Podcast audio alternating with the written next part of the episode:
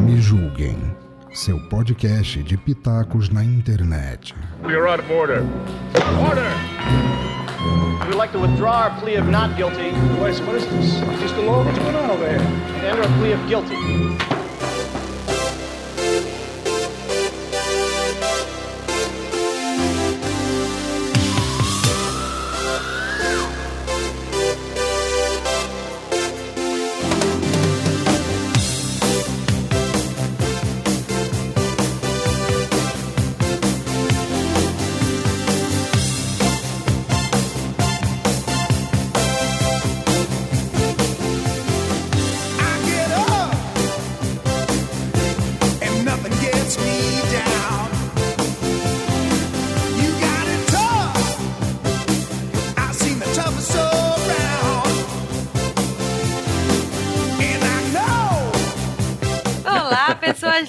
Maravilhosas, tudo bem com vocês? Sou a Cristiane Navarro e aqui do meu lado direito, a Lica Mu, minha companheira de bancada belíssima, excelentíssima. a mulher que também é muito importante aqui nesse Me Julguem. Olá, meus amores, tudo bem com vocês? Sou eu, Ali Camu. Como vocês estão? Como vocês estão também? Cris, como que você está? Marcelo convidado, seja bem-vindo. Segue, Muito obrigado.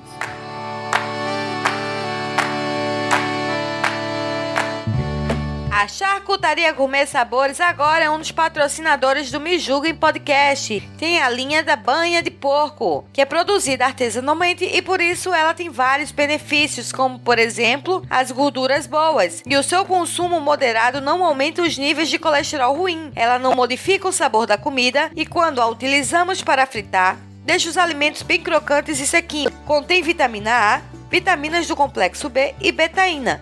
Lembrando que o segredo está na moderação. A banha de porco deve ser incluída numa alimentação equilibrada e se você tiver qualquer dúvida sobre a sua dieta, procure um nutricionista ou médico especializado.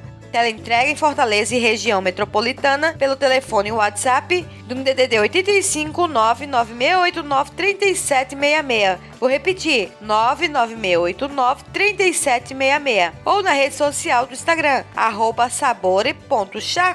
gourmet. Peça já a sua!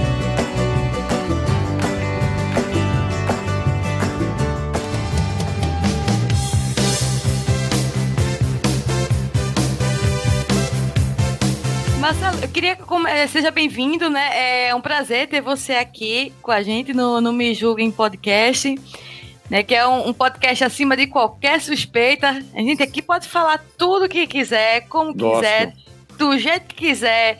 Se tiver algum patrocínio, fique à vontade também para falar que aqui a mídia é livre, sem Aqui é uma censura. mídia completamente anarquista. Aliás, a gente é tão livre que me né? Eu apresentei o, o- o convidado antes de você apresentar, Cris. Desculpa. Muita emoção. Eu não aguentei.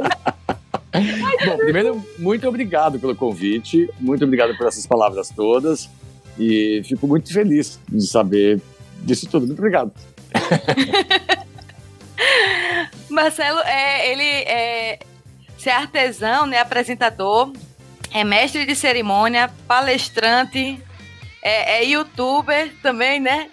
Tem, É o que dizem, né? É o que dizem. é, tem um programa, faz um programa chamado Programa Mulher, não é isso? Na, É, eu, eu participo, eu sou colaborador de alguns programas de televisão e com mais frequência no Mulheres da TV Gazeta e no Mais Você da Rede Globo. São programas que eu faço com mais frequência. Mas eu participo de vários programas pelo Brasil todo. Agora, na- eu tô amando essa coisa da quarentena, porque eu tô fazendo programas no Brasil inteiro via Skype. Lugares que eu não poderia ir fisicamente, porque por im- impossibilidade de transporte e tudo mais.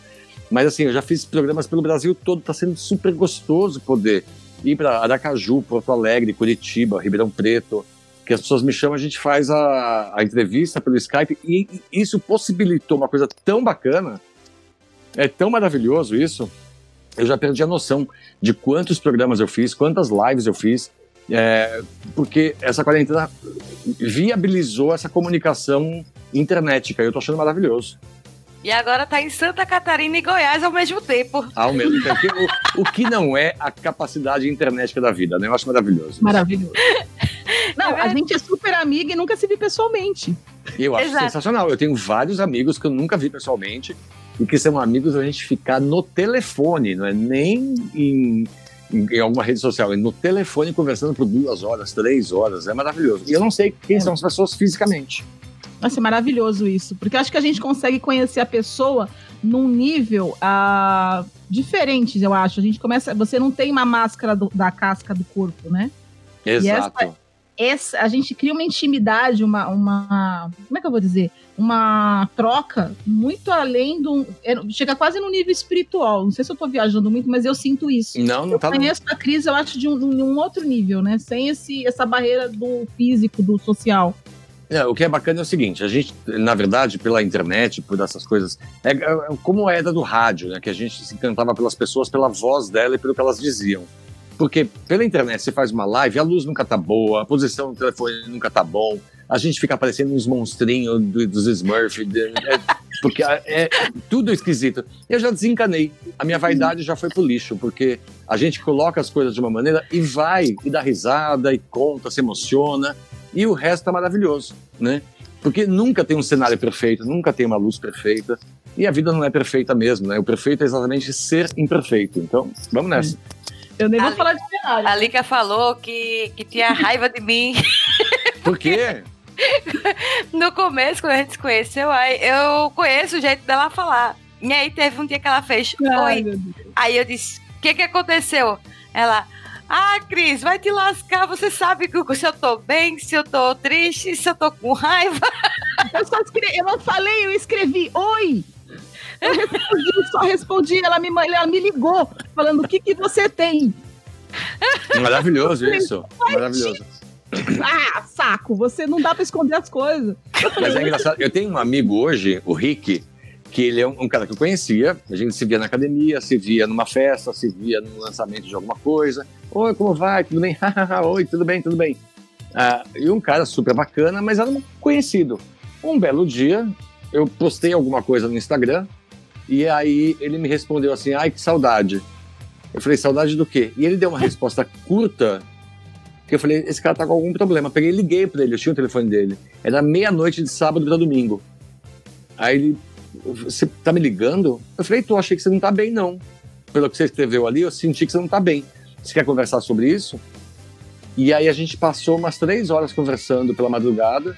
Ah, ele tava angustiado, tava essa coisa da quarentena, sozinho em casa. E a- ele falou, mas como você sentiu isso? Eu falei, não sei, eu só achei que você não tava bem, achei melhor te ligar.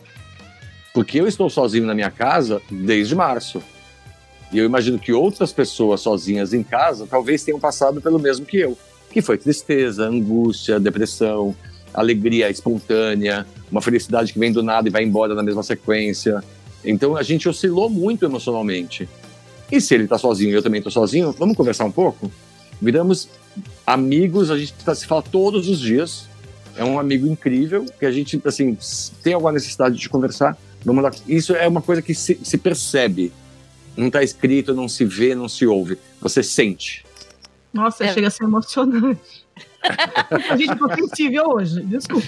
Ah, Ah, você se Mas todo isso é dia, tão Lica. Eu não sei, é mas- de ouvir. Nossa, isso é tão, tão, tão humano, é tão lindo de ouvir isso, sabe? Porque é engraçado, é difícil as pessoas verem a gente como a gente é, realmente é. E, e você ter uma pessoa que te entende nesse nível, eu acho que, é, que dá, um, sei lá, me gera uma emoção muito forte. Ai, eu acho, pelo pouco que eu te conheço, que é dois minutos, eu acho que você é sensível, não é que você está sensível. Né? Ela é. Eu tô. Eu sou muito sensível. E eu tô muito sensível esses dias, né? Por causa de, dessa situação que a gente tá vivendo. Eu sou coordenadora de curso, então eu tenho ouvido muito o problema dos meus alunos, eu tenho me emocionado muito com eles, tentando resolver. E eu realmente tô muito sensível ultimamente, porque eu acho que a gente não pode ser um educador se a gente não tiver esse lado humano. Também concordo, concordo. A gente tem que oscilar, equilibrar o pragmatismo e a sensibilidade, né? Eu acho que o professor não é sacerdócio, mas ele tem que ter esse olhar humano. Tem. E você não se importa, se você não se conecta, né, você não, não serve para a profissão. Não, não. É, é muito louco isso. Ah, você conversar com pessoas é muito louco, porque você, quando você está numa posição de destaque, em que você tem a observação de todos os seus alunos, essa percepção tem que ser muito, muito refinada. Senão você acaba perdendo a, a conexão com eles. É. E, você sabe que é uma coisa que eu sinto quando eu vejo você. Porque assim, eu sou. Eu tenho dois braços esquerdos e eu sou direita, entendeu? Eu sou uma pessoa que não sabe fazer absolutamente nada, mas queria muito. Hashtag tem muita inveja de quem consegue. Aí eu fico vendo, e quando eu comecei a ver os seus vídeos, né? A, primeiro lá na é Rede Mulher, né? Eu não lembro que tem aquela menina. Eu acho que é, porque em São É Paulo. a eu TV, fico- TV Aparecida? Não, ah, tem é a Rede- várias TVs por aí, várias coisas. não, é a Rede Mulher, eu acho. É que eu sou ruim de TV, assim, mas eu sei uma TV que É. pega em São Paulo, mas faz muito tempo já. E faz a muito Cláudia tempo. Pacheco? É, deve ser, porque eu sou ruim de nome também. Professor, depois de um tempo, a gente começa a abstrair os nomes, você sabe, né? Quando alguém grita, oi, eu respondo oi. Eu não sei quem é. Ah, eu também. Não sei se é aluno, mãe de aluno, pai de aluno, irmão de É o aluno. que eu digo assim, a vida não tá fácil, mas eu tô, porque eu cumprimento qualquer um na rua. O que eu tô falando assim, você lá falando, fazendo a sua atividade e ensinando um passo a passo, eu até tava vendo se eu Hum. achava esse vídeo, eu tô cacei tanto, uma foto, alguma coisa, fazendo uma atividade muito simples. E eu fiz e consegui, deu certo, me deu uma alegria no coração, me conectei no nível Você lembra o que, que que eu era? não não? conseguia. Foi um, um cartão, uma coisa muito simples. Porque assim, você, você faz umas coisas belíssimas de Natal. Foi uma coisa de Natal, faz muitos anos. Isso que eu tô procurando aqui de Natal, botei lá. O seu nome Natal eu achei um monte de coisa. Foi tipo. Ah, tem. É, é, eu sou praticamente. Papai Noel. Tem muita coisa de Natal. uma- achei, foi uma guirlanda. Achei, olha aqui, achei. Tá aqui. Eu acho que foi essa, uma guirlanda de Natal que você fez com umas bolinhas. É. E você torceu, fez um laço, e eu aprendi a fazer esse laço. Esse laço, todos os meus presentes vão nesse laço. Porque a única coisa que eu aprendi a fazer direito falso. É, aquele laço fica bonito, gordinho, assim. Falei, gente, esse laço, todo mundo tem esse laço. Mas coisa boba, até de desfiar fitilho que eu não sabia. E aí eu gente, eu fico, eu falei, eu sou sua fã dali, porque se você conseguiu fazer eu aprender a fazer isso, qualquer um aprende. Você sabe o que é engraçado? Eu- é, você vê o mercado de artesanato hoje, você vai ver lá o especialista em A, o especialista em B, o especialista em C. Tem a- as pessoas que são super mega especialistas, designers, crafters, Svrangins, Browns. E quando eu comecei a fazer, eu não podia participar da- das aulas nas lojas de bordado porque as mulheres não deixavam, era só para mulher, não era para homem. É uma coisa bem louca isso, né? Porque não, não se entendia o homem como um objeto de artesão, assim entendia-se o homem apenas como o admirador ou o provedor. Mas os homens não podiam fazer artesanato. Então eu ficava na porta da loja, assim, vendo as mulheres trabalhando e tentando identificar qual era a mecânica que elas usavam para bordar. E fui aprendendo a bordar sozinho em casa, que logicamente ficou uma porcaria, né? Porque eu não tinha a técnica apurada daquilo. Então eu fui lá aprendendo a fazer sozinho. Como eu, eu sou uma pessoa muito impaciente, muito ansiosa, então eu resolvi fazer as coisas de uma maneira que fossem fáceis, que fossem compreensíveis, que as pessoas pudessem entender o que eu estava falando e que principalmente eu tivesse prazer em fazer. Então, tudo que eu faço hoje, sempre fiz, são coisas simples. Nada complicado, nada difícil, com material acessível a todos, porque senão eu não vejo motivo para fazer o que eu faço. Exatamente. E pegando esse gancho, Marcelo, É, é, você foi um dos foi o primeiro, né, homem artesão a, a, a começar a fazer curso, é, a dar curso também, né? Como é que foi essa Na experiência verdade, aí? é- é, eu fui o primeiro homem a fazer televisão, fazendo artesanato. Existia o Daniel Azulay, que desenhava, ele fazia algumas coisas de artesanato, mas para criança, né, uma coisa de coordenação motora, de motricidade e tal, e desenhava muito. Mas não havia um homem na televisão que ensinasse a fazer o artesanato. E aí eu comecei a fazer isso por um acaso, foi sem querer. Porque eu tinha levado uma mulher para fazer uma pauta num programa Mulheres em Desfile, que hoje é Mulheres, e aí a mulher ficou com medo de entrar no ar, ficou nervosa e não quis entrar. E aí a mulher falou assim: Bom, eu já anunciei, alguém vai ter que entrar. Eu falei: Eu entro. E aí entrei na cara de pau e fiz. E aí eu comecei a gostar muito de fazer os eventos, de falar com as pessoas. Eu gosto de me comunicar. Eu acho que meu maior talento é a comunicação mesmo, é falar com as pessoas, é ser palhaço mesmo, fazer o circo do que eu faço. E aí eu fiz um curso e nesse curso ah, veio muita gente. Eu falei, tá, vai entrar todo mundo. E aí eu falei, existe um potencial no mercado de artesanato que ninguém tá vendo. Então eu vou abrir espaço para essas pessoas fazerem. E aí abrir espaço a princípio para 200 pessoas, depois para mil pessoas, depois para 3 mil pessoas, até que chegou assim no maior curso que eu fiz na minha vida até hoje, que foi um curso no Parque Ibirapuera que tinha 5 mil pessoas. E aí é, eu nunca mais repeti essas 5 mil pessoas por uma questão de espaço mesmo, né, de logística e tal. Aí preferi fazer mais cursos com menos pessoas, mas é sempre mil, duas mil pessoas. Mas não havia esse tipo de coisa no mercado de artesanato. Quando você falava, é, eu falava para as empresas, vou fazer um curso para duas mil pessoas, eles riam da minha cara. Falavam, "Boba- Ninguém vai aprender nada. E eu falei, vai aprender sim. E as pessoas aprendem vai. de fato. Eu posso dizer que Porque se eu consigo eu passar sou a maior prova de que aprende. Você me ensinou. Eu, eu achei achei. a foto. Eu, não- eu achei, eu achei, eu vou colocar no feed, gente. Eu achei a foto da mãozinha dele fazendo o laço que eu aprendi a fazer. Ah, maravilhoso. Vermelhinho. Você sabe o que é engraçado? Eu vou te Ai, contar uma história bonitinha. Ah, eu participo do programa da Ana Maria Braga desde que estreou na Globo. Lá em 98. Ou 99, não lembro. Desde o primeiro dia que ela abriu lá, na segunda semana eu estava no ar com ela. E a Ana é uma pessoa muito desafiadora. É uma pessoa brava. né? Ela não é uma pessoa fácil, né? É, isso não é ruim, inclusive. Eu não gosto de gente fácil. E aí ela vivia me desafiando no ar. Ah, mas isso eu não consigo fazer. Ah, mas isso é difícil de fazer. Ah, mas isso é caro para fazer. E eu falava, não é. Então me prova. E eu provava para ela. E aí uma participação, uma das últimas participações que eu fiz com ela ao vivo, quando ela mudou para o Rio de Janeiro com o estúdio, a gente começou a fazer só gravação, só entrava o VT, não entrava mais o ao vivo, né? Junto com ela dividindo as coisas. Por essa coisa ter que ir para o Rio de Janeiro e voltar, né? E aí ela falou para mim assim: Ah, mas esse laço é muito difícil de fazer. Eu não, sei fazer um laço bonito como esse. Falei, mas eu vou te mostrar como fazer ele ficar bonito.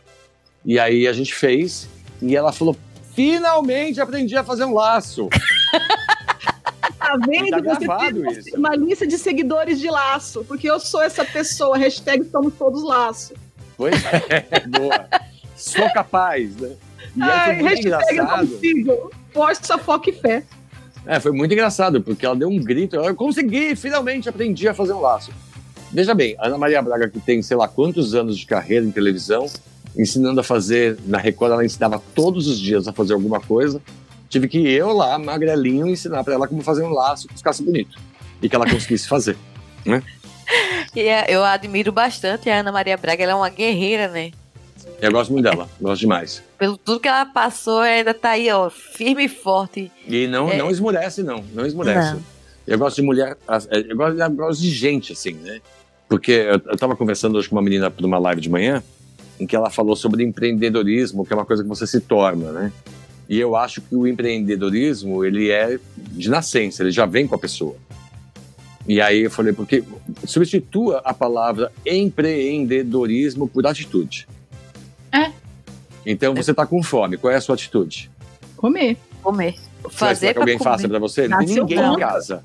Dá conta de arrumar alguma coisa pra você comer. Você tem que fazer. Exato. Você Se tá com vontade de fazer xixi, você vai fazer o quê? Vai fazer xixi. Ninguém É, pode atitude. fazer por você. Exato. Não é?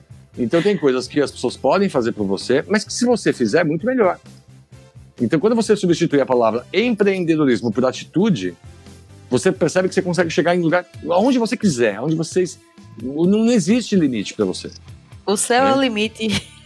Nem o céu, porque a gente ultrapassa o céu, vai para a Via Láctea, Ah, vai é para outros planetas, né? A Então, lua.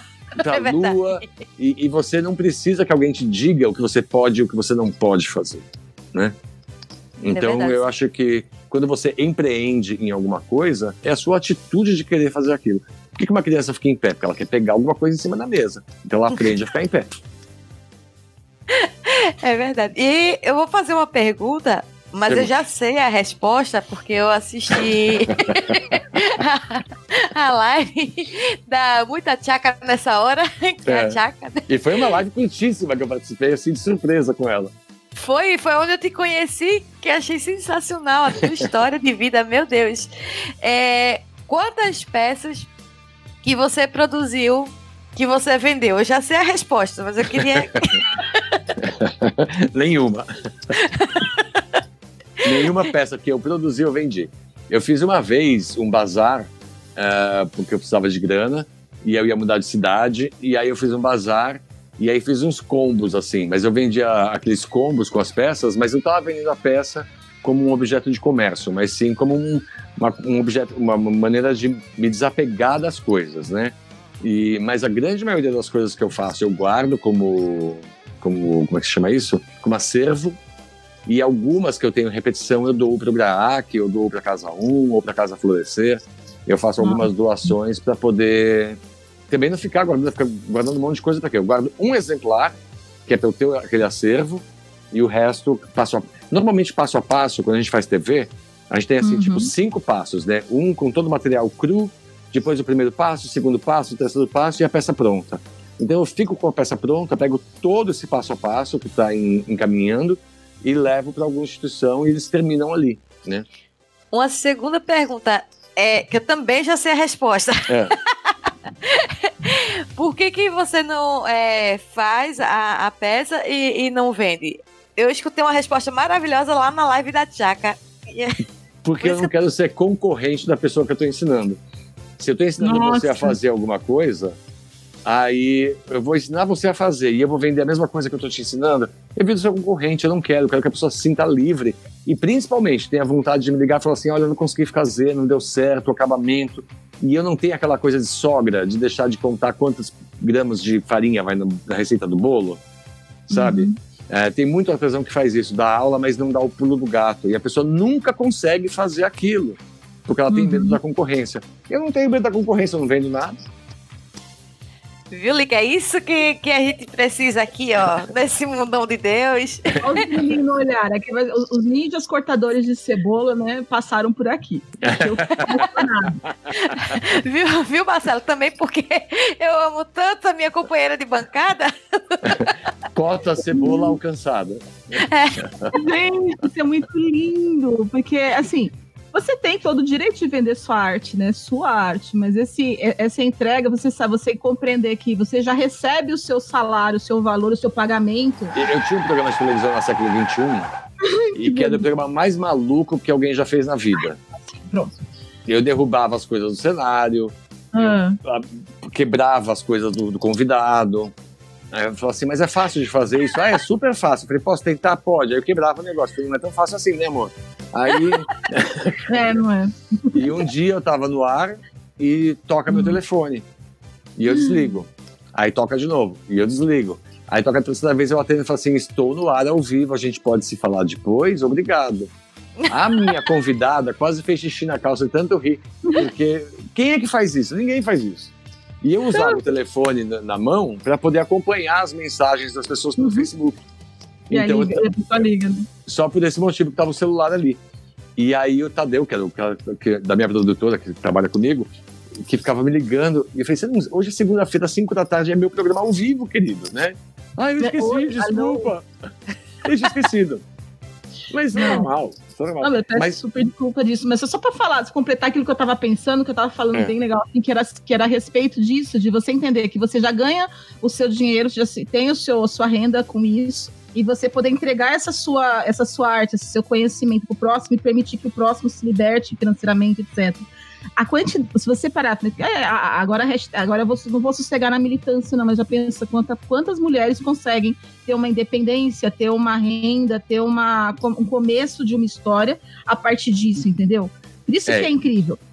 eu, eu tenho histórias muito bonitas que eu ouvi pelo Brasil inteiro ah, por conta dessas coisas, né? E em alguns lugares fora do Brasil também que eu tive a oportunidade de visitar e que, coincidentemente, eu encontrei pessoas que me falaram coisas legais.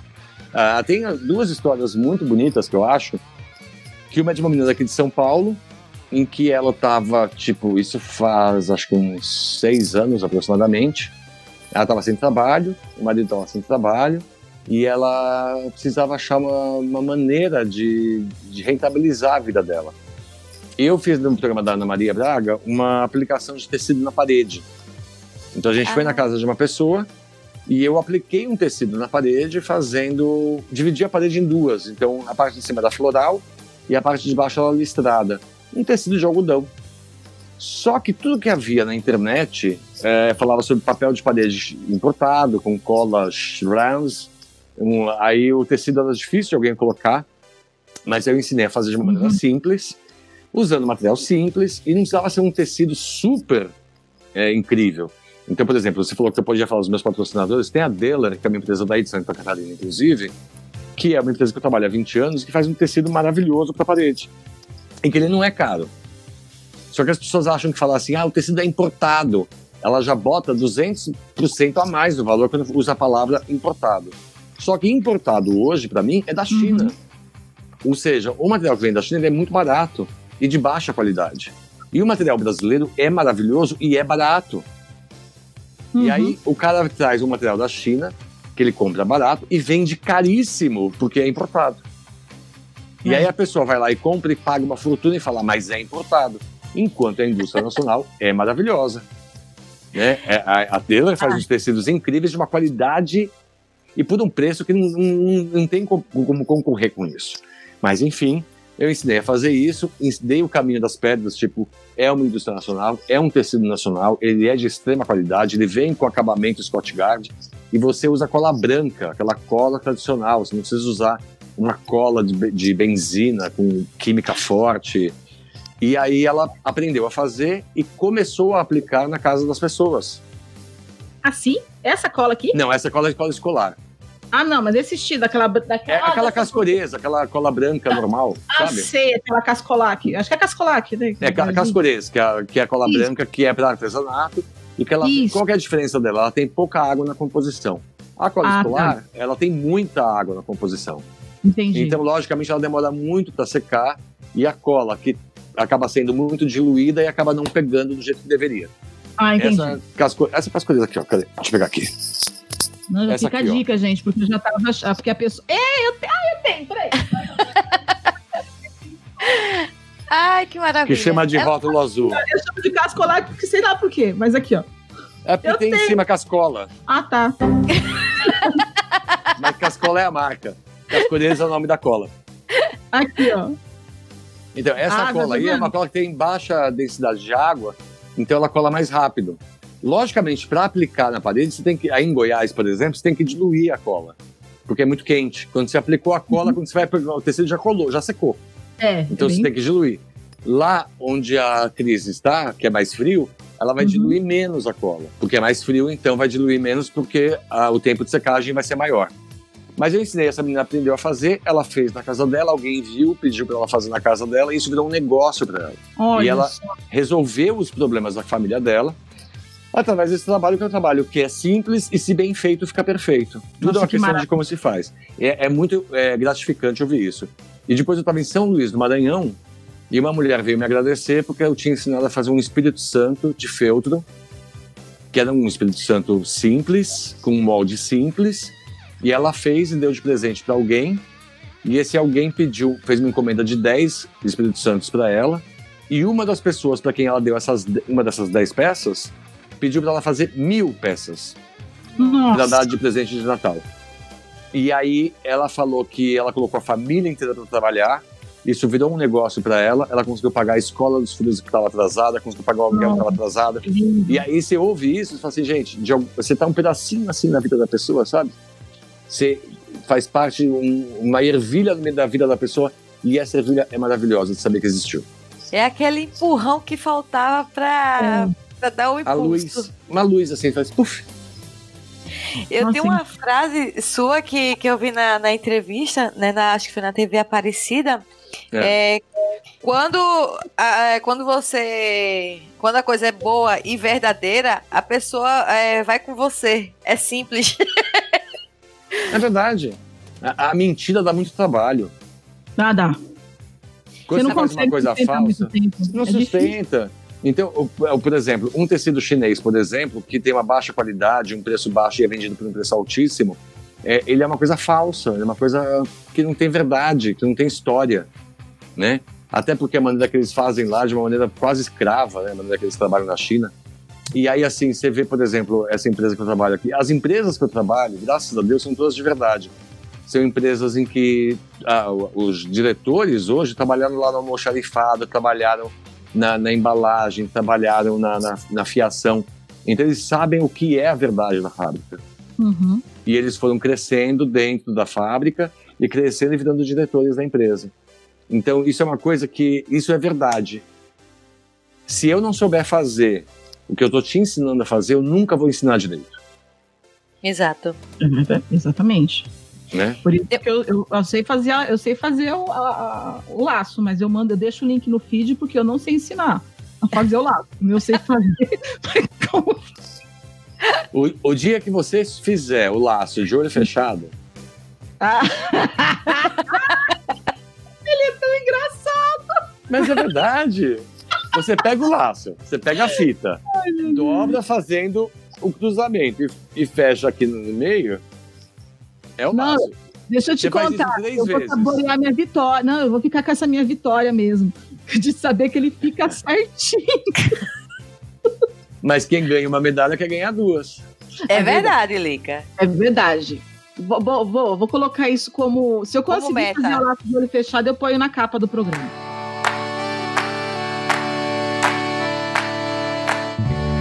Charcutaria Gourmet Sabore agora é um dos patrocinadores do Me Podcast. Tem linguiça tipo cuiabana artesanal com diferentes sabores: suína, bovina, carne de sol, cordeiro e frango. A Charcutaria Gourmet Sabore também tem a linha de linguiça artesanal Hot, linguiça suína picante e cordeiro picante, além das linguiças Companhia da Terra, suína toscana e suína toscana apimentada. Torne o seu churrasco mais interessante e compartilhe com os amigos e familiares esse sabor da Charcutaria Gourmet Sabore. Teleentrega em Fortaleza e região metropolitana pelo telefone e WhatsApp com DDD 85996893766. Vou repetir. 85996893766. Peça já a sua e siga na rede social também no Instagram arroba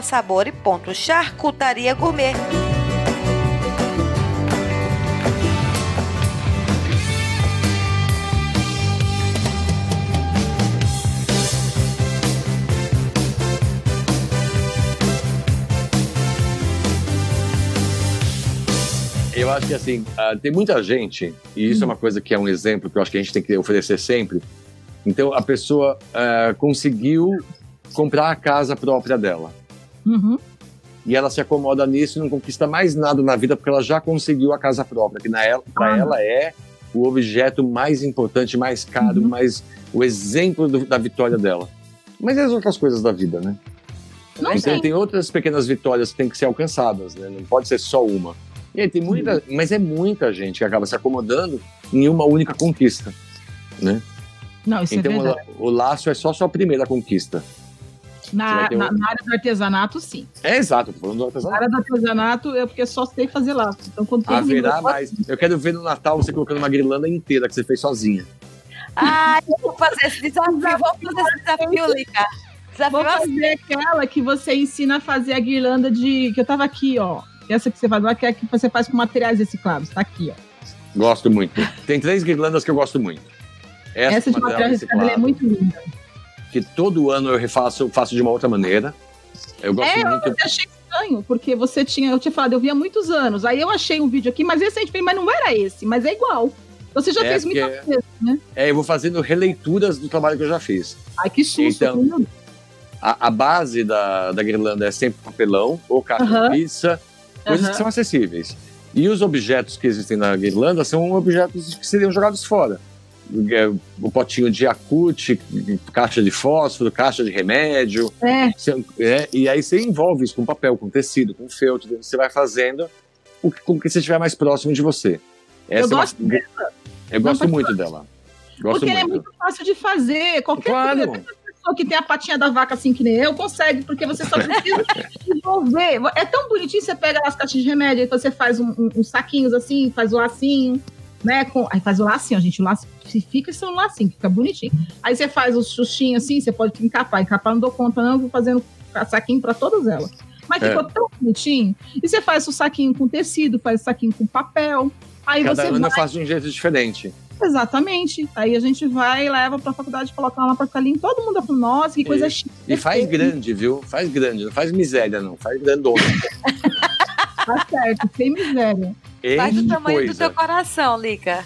Recicla tudo que tiver na sua frente. Você sabe que. Começar a guardar as caixinhas. Você sabe que é, esse ano, na, né, nessa pandemia né, que a gente tá vivendo, A minha filha tá, tá fazendo atividades em casa, ela não tem aula online, mas tinha um. Pego atividade para ela fazer. E aí, é, educação física e arte, eles estão mandando atividades com, com materiais recicláveis. É, Teve uma hora que eu olhei para um lado, olhei para o outro, digo, gente, não tem mais o que reciclar na minha casa.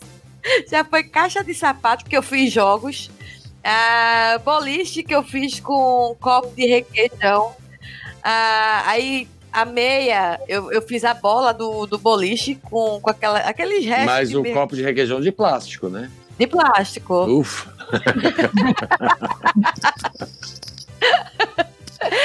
E aí, o pé tem sempre sobra aquele um pé só, né? O outro vai embora, né?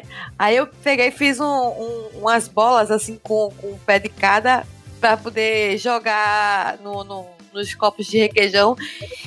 E assim, eu não tenho habilidade nenhuma artes- pra artesanato. Mas quando eu me vi forçada, que a gente, por filho, a gente faz de tudo, né? Quando eu me vi forçada a fazer é, artesanato junto com ela pra escola dela, me deu uma terapia tão grande que às vezes eu tava estressada. Eu digo, vamos fazer a tua atividade de artes, a tua atividade de educação física, vamos lá.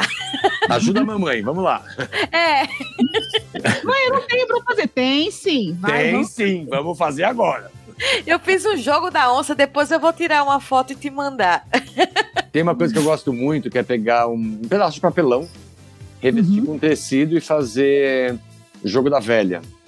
Olha. Riscar em cima do tecido o quadriculado, né? Aquele, Aqueles dois traços na horizontal e na vertical. E fazer com papelão também as pecinhas para fazer o jogo da velha. Ou quadradinho, ou bolinha, ou triângulo. Porque fazer o X é mais complicado, né? Mas aí É. você faz outros formatos. E fazer jogo da memória também. Revestir o papelão com vários tecidos diferentes. Aliás, com, com o mesmo tecido. E do outro lado colocar uma figura e colocar as figuras diferentes para poder brincar de jogo da memória, que também é muito legal. A gente agora eu vou ter que pegar o, o jogo da onça pra mostrar vocês. Vai, vai que que é jogo segura aí. onça, gente? O jogo da onça. Ela tentou me explicar, até hoje eu não entendi, mas é bonitinho demais. Eu fiz um trabalho, porque assim, eu tenho esse método de ensino, eu acho muito Hum. legal, o pai e a mãe se envolvem e tudo, mas eu gosto muito de deixar o Davi, eu tenho um filho de 11 anos também, É, de deixar o Davi tentar criar as coisas dele por ele e, e sensacional. de auxiliar ele no processo de criação do projeto e eu só vou dando umas dicas. Aí eles tiveram Ah, que fazer uma, uma, uma cidade. Então ele ficou É. com, na aula de espanhol. Ele teve que fazer uma pizzaria. É. Ele foi pensar no que fazer na pizzaria. E como ele ia construir a pizzaria, etc. E ficou muito bom. Aí no final ele foi, ele foi pregando as peças das partes da parede da pizzaria dele com, com palito de dente, mas eu acho que não ficou muito firme. Aí É. começou a desmontar e, e eu achei legal a ideia que ele deu, que a gente ficou pensando como fazer um, um des- desbenguelar toda a casa dele para levar, porque não tinha como levar para lá. E aí quando a gente chegou, a gente chegou na conclusão de meter fita em volta dela tudo, depois a gente encapou. Falei assim, né, a gente desistiu da pintura, encapou e no final ficou bonitinho, assim, sabe? A gente fez a grama, Sim. a gente fez a grama, mas eu achei legal esse processo de ficar os dois dias pensando como é que essa casa vai ficar de pé, né? Não fica, e eu achei Mas é muito muito legal isso. A Pode criação da, da, da- da pessoa, independente de se ela é criança, adolescente, adulto, idoso, é, é fundamental que ele tenha a atitude de fazer as coisas acontecerem, né? Não, e ele sim, achar soluções para isso. Exatamente. E quando a gente chegou na escola, claramente ele realmente foi um- uma das poucas crianças que fez sozinha. Porque você via os outros trabalhos, tinha trabalho que estava impresso com aquelas fitas de. Mandou, acho que pa- pa- mandou pra gráfica fazer Sei. a fachada. Aquela, o meu não. Ele, ele, ele acabou desistindo da pintura, porque teve que esconder o, o remendo né, da, do- da casa por trás e meter um papel, um papel cartão em frente. E escreveu com a letrinha dele lá, pizzeria, né? Pizza é, em espanhol, tudo bonitinho, fez a frente. E você via claramente que aquela, aquela casa era uma casa de uma criança de 8 anos, né? Entendi. E ele ficou todo orgulhoso apresentando lá do lado da casa na feira de espanhol. E eu fiquei muito feliz de ver ele. Não, é tá maravilhoso. Parabéns para ele. Perto dos outros, das outras casinhas tava feia. Vamos combinar, não tava assim aquela coisa ali, mas era a casa que ele fez sozinho. Conseguiu fazer com as capacidades dele, né? E eu acho que pra oito anos, nossa, com oito anos eu fazia o quê? Eu comia Mas é o terra. que eu sempre digo, para um acerto tem mil erros antes. É verdade. Eu consegui fazer aquele vai e vem, sabe? Com garrafa PET. Sei, é maravilhoso. Aí isso é muito bom. Ah, ah, eu dei dicas assim de, que se podia fazer, porque quando a professora pediu para fazer um brinquedo da época da nossa infância, é, para reproduzir, para levar para a escola, eu dei altas dicas para as mães. E aí, lógico, cada uma faz de acordo com, com a sua, sua possibilidade. Claro. Mas quando eu fiz aquele vai e vem. Nossa, a... é maravilhoso isso. Oh, ficou a professora e a. Você tem a- irmãos, Cris? Tem um, do... tem um três. É, dois. Tem irmão mais velho? Tenho. Porque Todos o meu eles- irmão mais velho, ele sempre fazia uma vai e vem, ele fazia fá, bem rápido, só pra arrebentar aquele negócio na mão da gente. Teu irmão fazia isso também? Eu fazia. É sempre o irmão mais velho que faz isso. Eu sou irmã mais velha, de verdade. Então, Eu. Tá, entendi tudo já. Na escola, é, ela fica rindo assim, ó, ela era malvada. Na escola eu achei interessante porque ficou a professora e uma mãe de uma outra aluna, porque fazia tempo que eu brincava disso aí, eu não É. lembrava, né? É, Aí a mãe e a, a, a mãe de outra aluna e a professora brincando lá, desse jeito É. que você falou, no vrá, abrindo bem forte pra. De quem é que arrebentava com o outro primeiro, né? É, só que eu comprei aqueles cabos de aço, né? Não. Envolvido no plástico. Mas eu tenho uma sobrinha que ela tem 14 anos.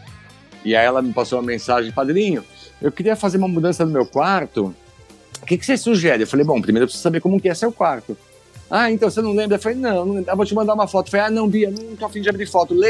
Desenha pra mim. Ela falou, mas padrinho, eu falei, faz o desenho. Você não sabe fazer uma planta baixa, uma planta em perspectiva. Ah, eu estudei isso na escola. Falei, então faz mim que eu acho que vai ficar mais legal de eu entender. Porque na foto às vezes tem muita luz, eu não consigo entender direito. Faz o desenho pra mim. Ela ficou uma tarde inteira desenhando só para poder me mandar o desenho que representasse o quarto dela. É óbvio que eu sabia como é o quarto dela. uhum. Mas essa ação dela desenhar desconectou ela de toda a coisa da internet, do celular, da fotografia, da Perfeito. agilidade. E ela virou mais perceptiva do que ela tinha dentro do quarto. Então ela começou a falar assim: não, olha, eu estava reparando aqui, esse espaço aqui, eu tenho uma coisa que pode ser interessante. Então isso eu trouxe para ela uma observação que ela não teria se ela tivesse batido uma foto em dois segundos. Quantos anos ela tinha? Ela tem 14 anos. Isso faz três meses. Ah, tá, com 14. Não, incrível. Não, perfeito. Você conseguir tirar um adolescente da frente da internet hoje em dia é Pois uma é. vitória. E ela é uma- é uma artista muito boa. Ela dança, ela canta, ela desenha bem, ela escreve bem. Ela é uma artista maravilhosa. E, e- só que ela esquece de exer- exercer esse lado artístico dela. Fazer Quando eu pedi pra ela desenhar, né? ela foi parar para ser artista de novo. Deixar de ser adolescente, deixar de ser internet, deixar de ser TikToker, deixar de Ah. ser um monte de coisa, entendeu? Acho que é muito difícil conseguir des- des- desconectar o, o jovem hoje em dia um pouco dessa fase da internet para ele poder se conectar com outras coisas. É uma, um tarefa árdua. Eu tenho Mas um que se eu fosse agora. pai dela, eu não Ah. conseguiria fazer isso, mas como padrinho eu consegui. É verdade. É, a gente precisa, precisa trazer, mas a gente às vezes precisa trazer uma, outros caminhos pra gente poder. Aqui em casa também. Ah, o Davi, ele escreve muito bem. Ele começou um É. projeto de escrever um livro. Só que com esse negócio de pandemia, ficar em casa, etc., ele acabou se afundando no, no mundo do videogame, né? E no mundo da Netflix, e no mundo, enfim, de leitura. Que é confortável, né? É mais confortável. Então, trazer ele de volta para as leituras, trazer ele de volta para esse ambiente foi muito bom. E às vezes desconectar para jogar. Eu ensinei a jogar cartas esse dia, esses dias. E Ah, ele tá sempre legal. falando, vamos jogar buraco, agora eu ensinar ele a jogar poker. Eu tenho aqui, falei, vamos jogar poker. E vai ser Texas Hold'em. Falei, vamos, porque é legal passar uma tarde com seu filho, com seu sobrinho, quem seja, jogando cartas e, e conversando. Mas vocês estão jogando dinheiro, Lili? Lógico que não, né? Quem vai lavar o banheiro. Quem perder, lavar a louça. Ah, isso eu acho bacana. Não, brincadeira. Aqui a gente não aposta nada, é só brinquedo mesmo. Tem as fichinhas, mas eu nem- brincadeira, nem, nem lavar louça, nem nada. É, eu, eu acho, assim, eu sempre joguei baralho, porque minha, minha família sempre foi do baralho. É uma É coisa bom. assim. é, eu tenho um, um- um tio avô, acho que é, que a perna dele gangrenou de ficar Hum. na mesa jogando baralho. Caramba.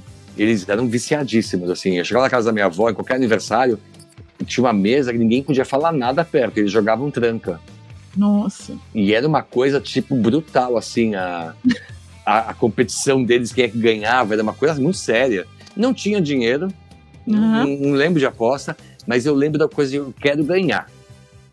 E aquilo pra mim era uma coisa meio assustadora, né? Então eu adoro jogar buraco, eu sou competitivo também, mas eu me divirto muito, perdendo ou ganhando, dou muita risada com as coisas que eu falo. O bom é você estar sentado em volta da mesa conversando. Não, eu gosto de aparvalhar os outros, assim, sabe? Sempre gostei de aparvalhar o povo, de dar susto no povo. Ficar, segurar a mão inteira, assim, cheio de carta na mão. Falar assim, ai, gente, acho que veio a carta que eu precisava. Aí abaixa, tom, tom, tom, tom, tom. Bati! Ê! Horrível! Vê que aquela cara assim, tipo, tá lá toda bonitinha fazendo o jogo dela, ela fica assim. "Hum, É, bom, falta duas cartas, falta mais uma pra ela baixar e fechar o negócio. E você, ela pensando que você nunca vai baixar nada, né? Que tá tudo Aí errado. você vai e pá. Ai, bati! Ai, gente. Tem certeza que você não é o irmão mais velho? Você não é o irmão mais velho? Tem certeza que você não é o irmão mais velho? Não. Não, eu sou o irmão do meio, que é o irmão do meio, é o que se dana sempre. Eu tô me segurando pra não falar palavrão. Ah, pode falar Não, mas aqui pode falar, viu? Você pode ficar à vontade. a Lica ela é professora da, da área de, de linguística, né, Lica? Isso, eu dou aula de Olha que linguística. chique, gente. e eu sou doutora em língua portuguesa e dou aula de linguística na Nossa, Universidade maravilhoso, Estadual de Goiás. Eu acho uma honra falar com alguém que fala português direito. Não me acorrege que eu me aperreio. Brincadeira. Nossa, e eu, eu com os meus amigos, eu vivo corrigindo. Mas não posso admitir que meus amigos falem errado. Às vezes a gente dá um desvio no corretor ali, aí a Lica faz. Cris, ó, é assim. Aí depois ela pede desculpa porque tá me corrigindo. Eu digo, caramba, eu tô tendo aula aí com a professora não é, doutorada, menina? eu Eu vou achar ruim. é. É Quando eu mando alguma coisa é escrita gramática. Que, se por um acaso vai com erro de português, eu apago e escrevo de novo. Não se preocupe, gente. Não tô aqui pra dizer que eu sou, é que eu sou gramática. A minha especialização é gramática, né? Gramática é, brasileira, americana. Eu sou tradutora também. Ai, E aí, latinha, professora de latim, essas coisas. Então, querendo ou não, o meu toque vai na hora, assim. Eu tenho mania de pessoa escrever errado, eu Mas respondo, E- usando a mesma palavra já corrigi. Mas eu acho maravilhoso. Contar uma história. Quando eu era moleque na escola, eu Hum. tinha um professor, o Ney, que era um professor maravilhoso, de verdade, assim. E eu não estudava português. Não estudava. Ele, ele ficava no maior texto, blá, blá, blá, blá, blá, blá. Vivia fazendo confusão na classe de aula, conversando com as pessoas. Aí ele virava, Dargan, o que foi que eu acabei de falar? Aí eu ia lá e explicava tudo que ele tinha acabado de falar. E estava sempre 9 e 10 nas provas. Eu nunca estudei, sempre passei de cara. Assim. Eu adoro português, adoro a língua portuguesa, adoro literatura, adoro poesia. Ah, Então- Acho maravilhoso. Acho maravilhoso. Tinha um amigo meu que era assim. Ele- era, não é, né? Porque não morreu, então é. ele não ia nem com uma folha de. Ele, às vezes, quando precisava anotar uma coisa, ele pedia uma folha pra gente. Ele levava só uma caneta. Acho chique. O bicho tirava 9,5, 10, 9,5, 10. Eu digo, caramba, que boa. Fez a faculdade inteira com um caderno só. É Nem- mesmo? É. E Não, ela isso tirou 10 em tudo. Eu tenho uma raiva disso. Maravilhoso. Tanto. Mas matemática, física e química e biologia, meu Deus, eu era um fracasso. Mas as, as coisas de humanas eu ia super bem, graças. História, eu amava história. Eu amo história até hoje, né? Nossa, história é tão. Minha faculdade, se não fosse letra, seria história. Tanto que eu fiz doutorado em historiografia linguística. Peguei as duas Não. e. Eu fiz letras Ai, que delícia. e eu queria ir para Portugal ser doutor em Fernando Pessoa. Uma Oh, viagem, né? Uma viagem louca.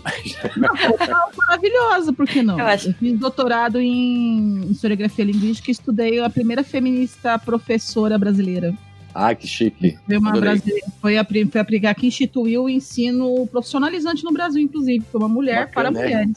Parabéns para as mulheres. Não Eu sei. cheguei a fazer um curso uma vez em que eu ensinava, falava sobre Fernando Pessoa, um curso para duas mil pessoas no Ibirapuera, em que a gente fez um bordado com uma frase do poema mais famoso do Fernando Pessoa, que é o Mar Português, a, a frase mais conhecida dele, né, que é tudo vale a pena se a alma não é Não, pequena, é- mas eu coloquei tudo vale a pena ser, não, tudo vale a pena, é, tudo vale a pena ser reticências. E aí deixei que as pessoas dissessem o que, que Completar. valia a pena na vida delas. Maravilhoso. O irmão Eu- eu do meio é aquele que sempre se dana.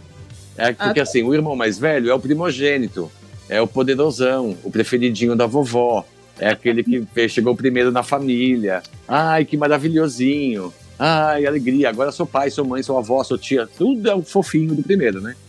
Aí vem o segundo e fala assim: ah, esse aí de novo, é a gente, é outro menino, vamos tentar uma menina. Aí vai lá, vem a menina, quando vem a menina, ei, e o do meio, ó, só se dando. Então precisa achar uma maneira de chamar atenção, né? O que faz o quê? Aparvalha o povo. Eu sou a última. A caçulinha é a mimada, né? É, É. entre aspas, assim, né? É a mimadinha, assim. É a mimada e ao mesmo tempo, tipo, o que passou do primeiro vai pro segundo, já vai pro terceiro, o terceiro já pega. Ah, já pega o refúgio, a calça remendada, né? O sapato com band-aid. Aquela coisa. Certeza, mas o, o, o- o mais novo sempre é o bebezinho da mamãe. Beijo, Matheus. Também te amo. Mas por quê? Porque o primeiro é o- a estrela da família, né?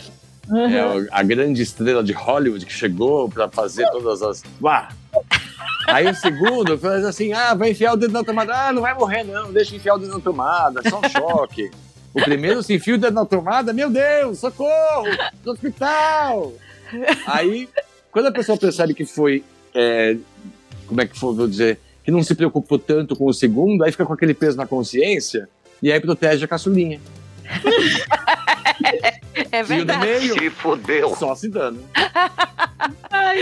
Então a gente tem três experiências aqui: o mais novo, um do meio e um mais velho. Exatamente. Só que vocês esquecem que o mais velho sempre tem que carregar os outros irmãos pra onde tiver que ir. A sua vida vira um inferno. Você vira é, tutor dos seus irmãos. A.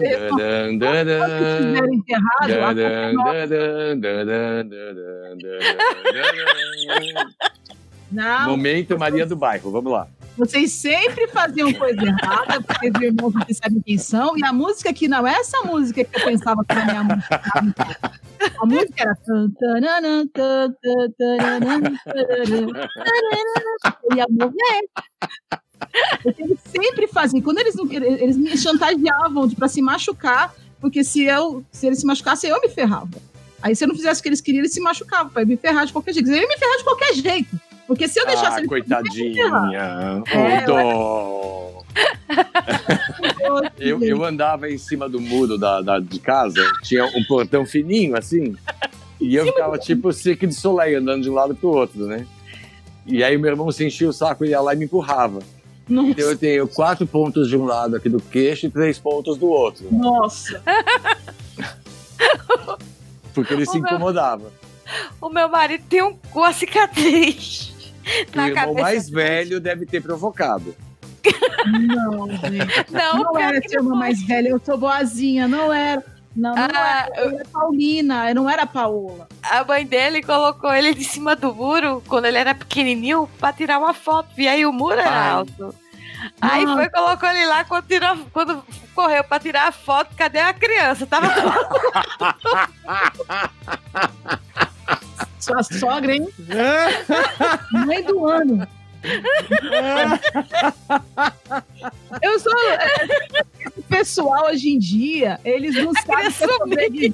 Criança hoje em dia não sabe o que é morre fácil, não sabe o que é sobreviver, não. Anos 70, anos 80, anos 90, meu filho, criança que sobreviveu a essa época vai morrer muito, velho. Nossa, é o que eu falo. Criança que viveu nos anos 70 e 80 vai pro fim da vida, vai acabar. Não tem como segurar essa pessoa, gente. Se eu comer o barro, A gente Meu- comeu. Eu falei, meu um cachorro filho, molhado. foi carregado na mala. A, a gente teve que comer uma vez dentro da, da, da tigela do cachorro. É o quê? Que a gente ficava dando comida pro cachorro escondido debaixo da mesa. Aí falou assim: ah, você quer comer a comida do cachorro? O cachorro pode comer a sua comida, então vai comer na tigela do cachorro. Nunca mais a gente deu comida pro cachorro. E ninguém morreu, viu? Tá todo mundo Eu vivo. gosto desse tipo de didática educacional Paulo Freire que a gente, nossas mães tinham, né? Não é, menina? Uma Nossa. vez a minha mãe, ela tava chegando em casa e tava chovendo, chovendo, chovendo muito. E aí ela gritou do táxi assim: pega o guarda-chuva! Aí fui eu e minha irmã correndo, a gente já tem uns 10 anos de idade. Aí eu tinha, eu 11, ela 10, uma coisa assim.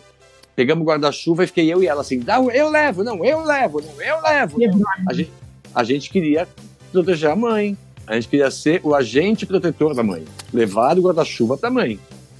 E a gente ficou nessa disputa, quem leva, quem leva, quem leva. De repente, a gente sente uma presença molhada do nosso lado. Um anjo querubim vindo atrás.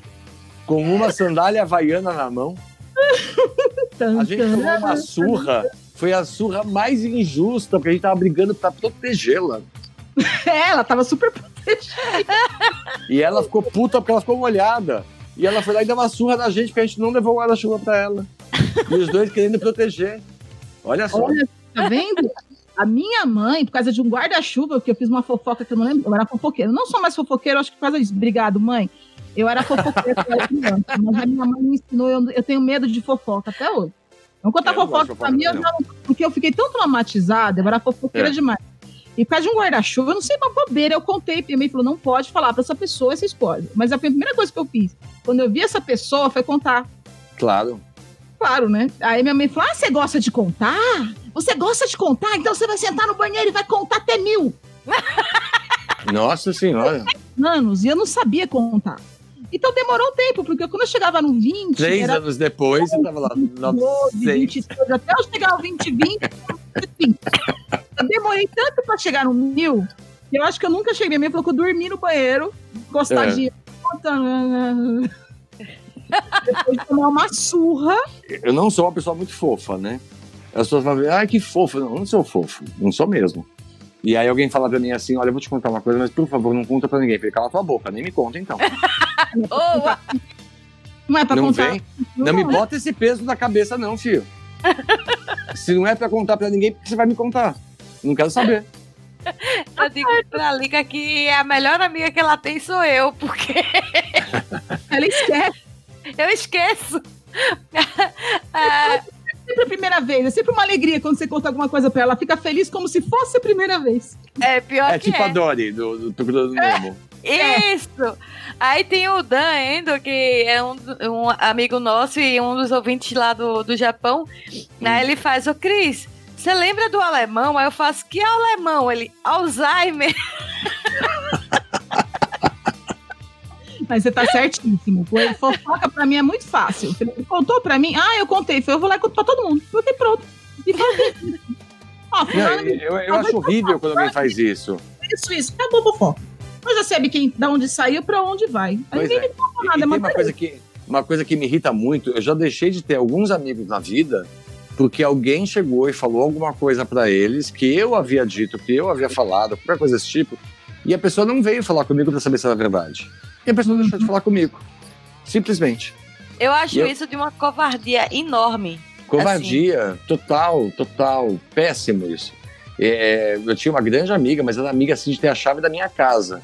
E de um Uhum. dia para o outro ela simplesmente deixou de falar comigo. Eu não sei o motivo até hoje. Eu procurei por ela durante dois meses, querendo saber o que tinha acontecido, por que ela não estava me atendendo, por que ela não falava comigo. E depois de muito tempo eu vinha descobrir que alguém havia falado alguma coisa a meu respeito para ela. O que foi que a pessoa disse, eu não sei. Uhum. Não quero saber. E se ela vier falar comigo hoje, eu já não sei nem mais nem o nome dela. Boa. Não, dessa, Porque se dessa. não confiou em você naquela época, agora vai querer voltar à amizade. Nem que ela chegasse pra mim na hora e me xingasse, me mandasse a merda, falasse um monte de coisa. Mas falasse. Respeitasse a amizade que havia entre a gente. Porque respeitou. se já havia um, um período que vocês se conheciam, o mínimo que ela devia saber é, é quem você é. Exato. E vir Exato. falar com você. Em respeito à amizade e o tempo. Ou, ou para confirmar o que ela já sabia É. que era mentira, ou para confirmar que era verdade. Até pra Mas- me dar a chance de me desculpar se aquilo tivesse feito algum mal pra ela. Às Exatamente. vezes você, Né? fala sem- você faz as coisas sem, às vezes sem perceber que tá fazendo alguma coisa errada. Você nem Eu se sou a toca. rainha disso, tá? Então, eu eu nunca acho que a pessoa não percebe que ela tá fazendo alguma coisa errada. Não, às vezes você fala alguma coisa que magoou a pessoa. Não nesse sentido de fazer coisa errada, mas assim, às vezes você tá- fa- fala alguma coisa. Uma Sim, palavra sim, mal sim. colocada. que podia, eu não sabia que não podia contar, ou não sabia que, não, que a pessoa se sentia. A palavra da moda dava gatilho. Então, de repente, você se toma uma posição que você não imaginava que aquilo fosse tomar aquela proporção, e a pessoa não te dá a chance de se, você se desculpar. É verdade. Não queira mais saber de você, mas pelo menos você se explique. É, eu tenho uma amiga lá em Joinville, em que a gente foi viajar um dia trabalho, foi a primeira vez que eu estava cruzando com ela, e quando eu a vi, eu fiz uma imagem dela, porque ela é uma mulher muito bonita, o cabelo loiro, comprido, um corpo bonito, um olho azul. Ela tinha uma coisa, uma, uma postura assim de uma mulher muito determinada, muito descolada. E aí ela chegou assim, cabelo, sabe aquele, aquele cabelo Beyoncé que a pessoa já vem andando com o cabelo balançando assim, tipo. E aí ela veio andando e eu falei, nossa, que mulher mais descolada. Tipo, achei ela muito moderna. E aí fiz uma brincadeira com ela, assim, de uma coisa meio... Uma brincadeira agressiva, boba, idiota, sabe? Porque eu achei que ela era o tipo de pessoa que poderia fazer esse tipo de brincadeira. E ela não falou nada, não riu, não nada. E eu falei, ah, antipática, né? Tá bom, ok. Um ano depois, ela vira pra mim e falou assim: Olha, Marco, queria te falar uma coisa. Eu falei, pode falar. É que agora a gente é amigo, a gente se conhece já há um ano e tal. Aquele dia, você falou pra mim aquela brincadeira, eu fiquei muito magoada com aquilo. Nossa. Eu falei, nossa, desculpa, não sabia. Ela falou assim, não, porque é, você falou de um jeito comigo que eu não gostei nem um pouco. E ela não era aquela pessoa descolada, ela não era aquela pessoa moderna, ela era uma pessoa super doce, super carinhosa, super amorosa, que não tinha nada dessa coisa de bichamar, sabe assim, de fazer aquela coisa da maledicência, de fazer o, o veneninho. Ela não era assim. Ela não tinha essa brincadeira agressiva. E eu não tinha percebido isso. E ela veio e me falou isso, e isso foi tão forte para mim, de eu não julgar a pessoa pela primeira impressão, não fazer uma brincadeira agressiva com alguém que eu não tenha intimidade. Me ajudou muito a eu melhorar como pessoa. E ela hoje é uma grande amiga, e essa, ela falou dessa vez e nunca mais falou sobre isso. Eu pedi desculpas para ela, prometi que nunca mais brincaria dessa maneira. E, e realmente foi uma coisa assim que eu parei muito para pensar de como a nossa palavra é feita de uma maneira errada, porque você acha que a pessoa vai entender, pode machucar alguém.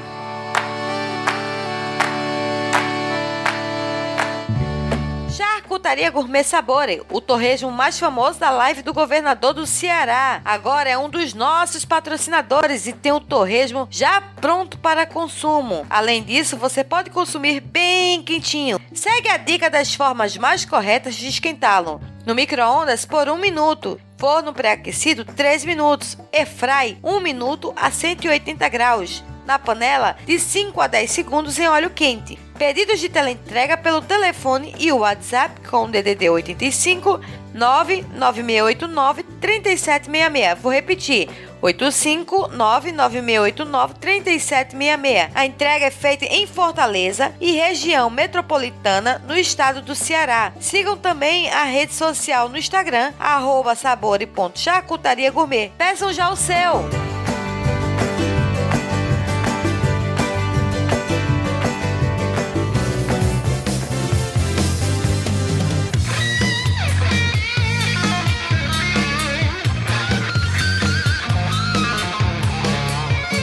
É nessa, nesse discurso lindo e maravilhoso de lição para todos, todos os nossos ouvintes, que infelizmente, infelizmente, eu, eu quero muito, muito você novamente aqui, Marcelo, que o papo passou muito rápido. Mulher, que que elas são? Eu nem sei que elas são meninas. Uma hora. Uma hora Ave Maria.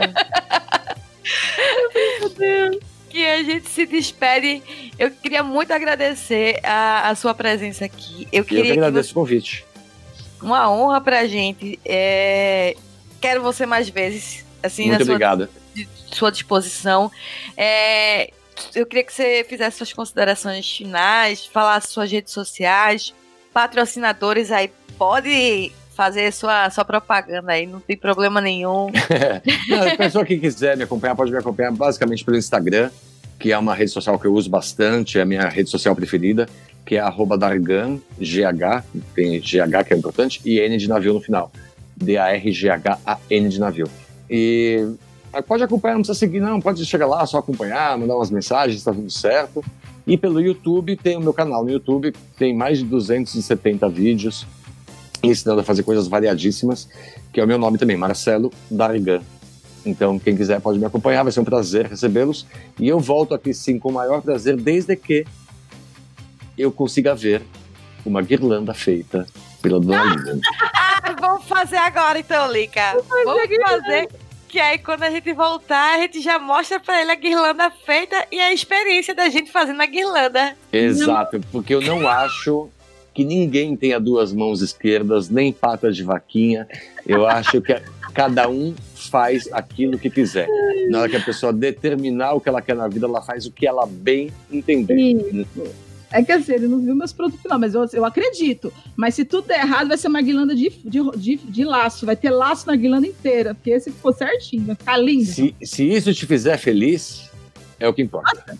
Me Boa! fez, feliz saber fazer as coisas. Eu quero dizer. Liga, a gente é espírito livre.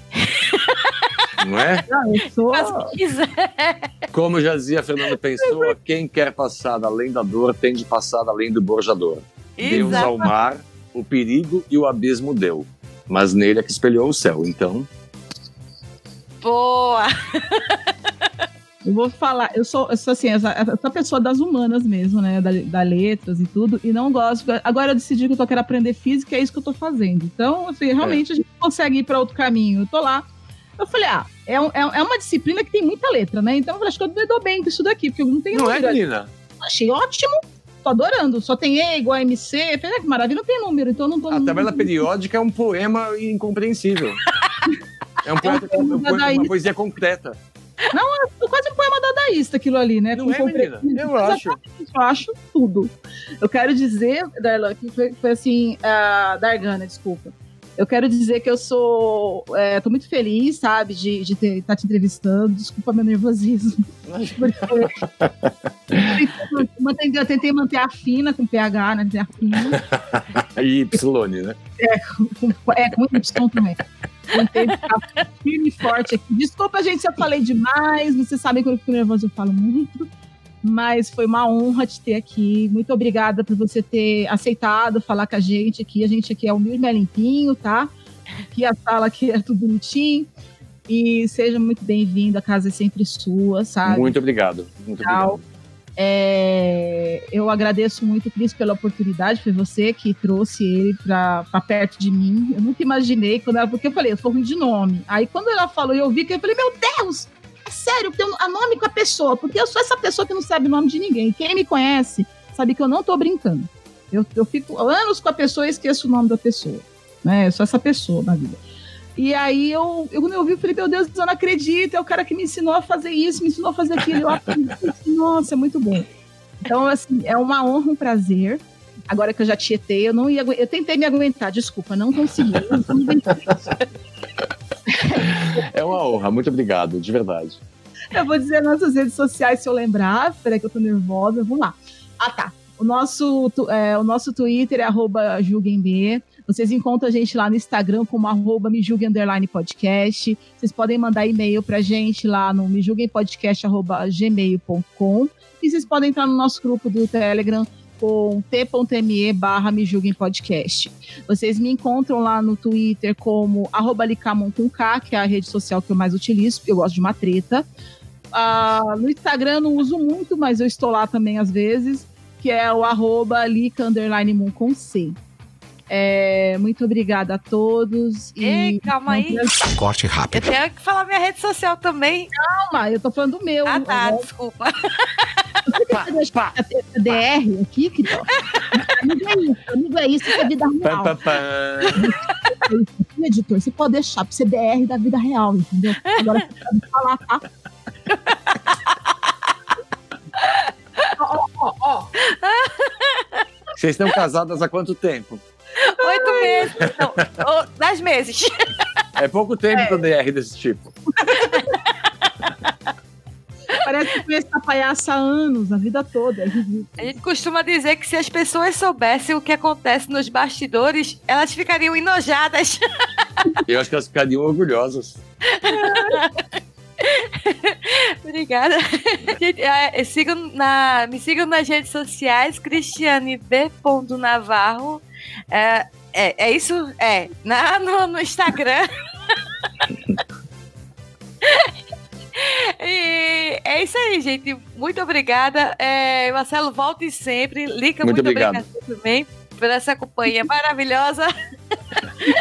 e até a próxima. Tchau, tchau, pessoas. Beijo. Beijo. Beijo!